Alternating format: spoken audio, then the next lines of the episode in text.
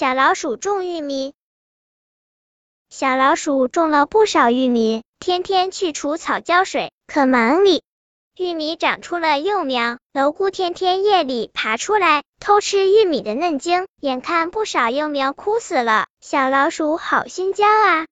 蛤蟆知道了，自告奋勇的对小老鼠说：“不用急，我来帮你消灭这帮坏蛋。”小老鼠嫌蛤蟆长得丑，不屑的说：“请离开这儿，我不用你帮忙。”过了几天，下了一场大雨。地里硬邦邦的，小老鼠挥着锄头用力松土，累得满头大汗。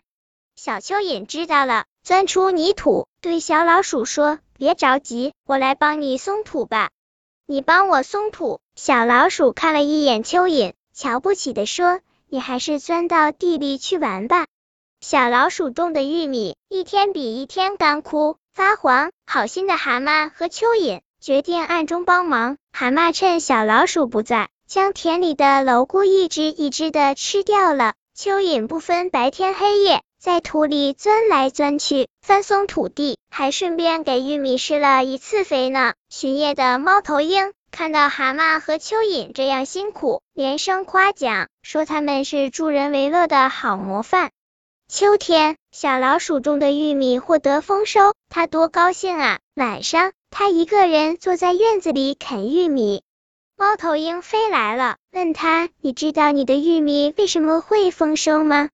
小老鼠自豪地说：“我靠我辛勤劳动得来的呗。”猫头鹰摇摇头说：“要是没有蛤蟆、蚯蚓的帮忙，你的玉米说什么也不会丰收啊。”猫头鹰把蛤蟆捉蝼蛄、蚯蚓帮他松土施肥的事儿说了，小老鼠惭愧的低下了头。